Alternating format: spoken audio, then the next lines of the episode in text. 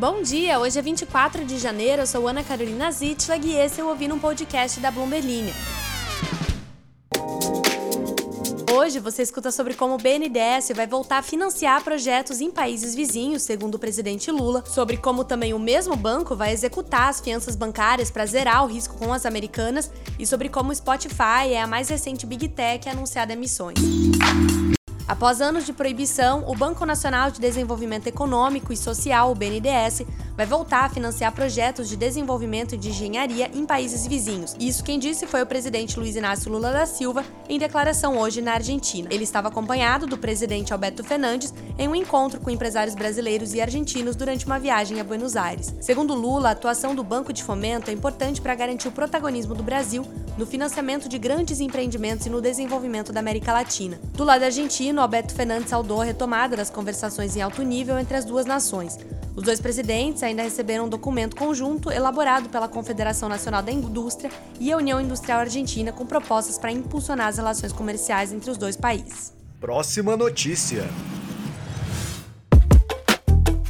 A crise da Americanas continua repercutindo no sistema financeiro.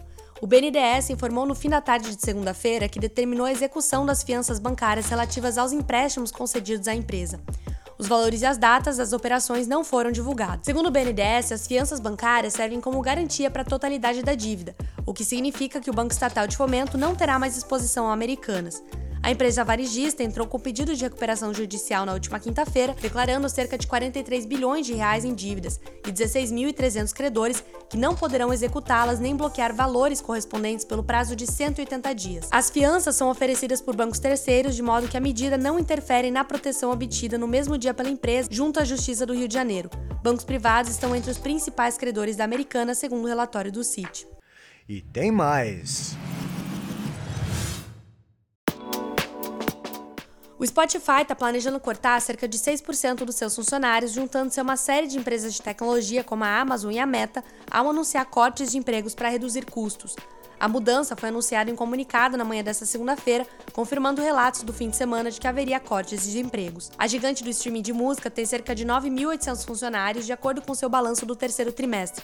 O Spotify demitiu 38 funcionários dos seus estúdios de podcast em outubro. As empresas de tecnologia aumentaram a base de funcionários durante a pandemia, mas foram forçadas a fazer reduções em resposta à diminuição da receita de publicidade e diante de uma perspectiva econômica instável.